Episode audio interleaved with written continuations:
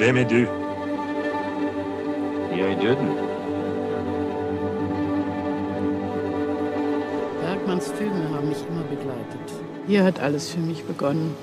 Mit einem düsteren Himmel, einem schwarzen Vogel.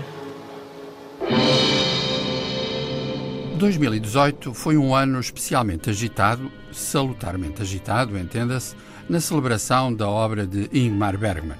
Havia uma razão simbólica para que isso acontecesse. O mestre sueco nasceu a 14 de julho de 1918, ou seja, há precisamente um século.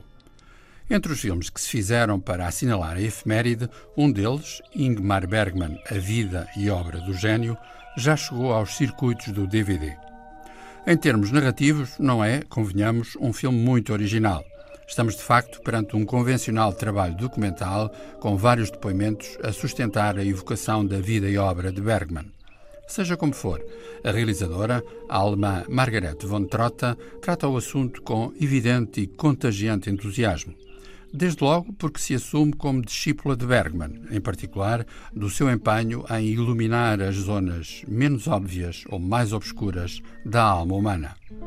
Além do mais, Margaret von Trotta conseguiu reunir uma série de interessantíssimos testemunhos, a começar pelas palavras de Liv Ullmann e Gunnel Lindblom, duas atrizes cujas carreiras ficaram para sempre ligadas ao trabalho de Bergman.